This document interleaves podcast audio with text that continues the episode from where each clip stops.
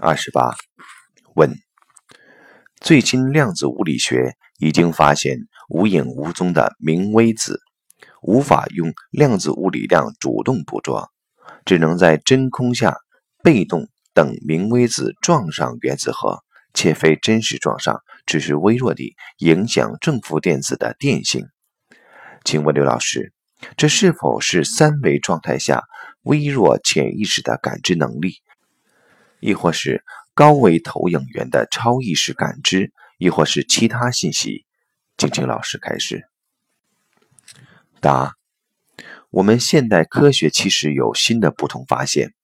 在我们现代科学理论基础之上，有很多对能量的新的描述形式，比如提问中讲的明微子、玻色子等，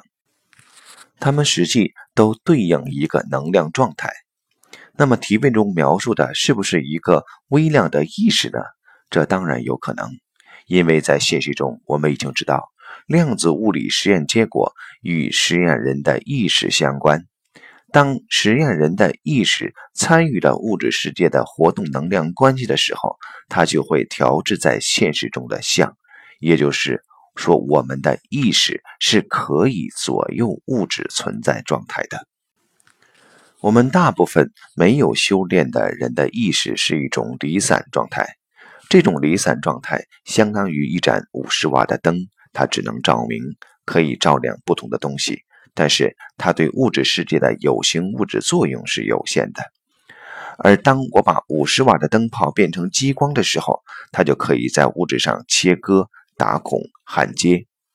这就是。当我调制能量波，专注到一个能量状态的时候，会以单一波长呈现的时候，就会形成意识激光。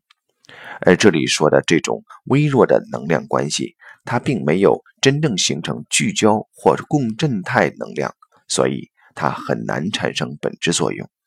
近代科学从能量波的探测上可能能够探测到它，但是它不是能量的主导。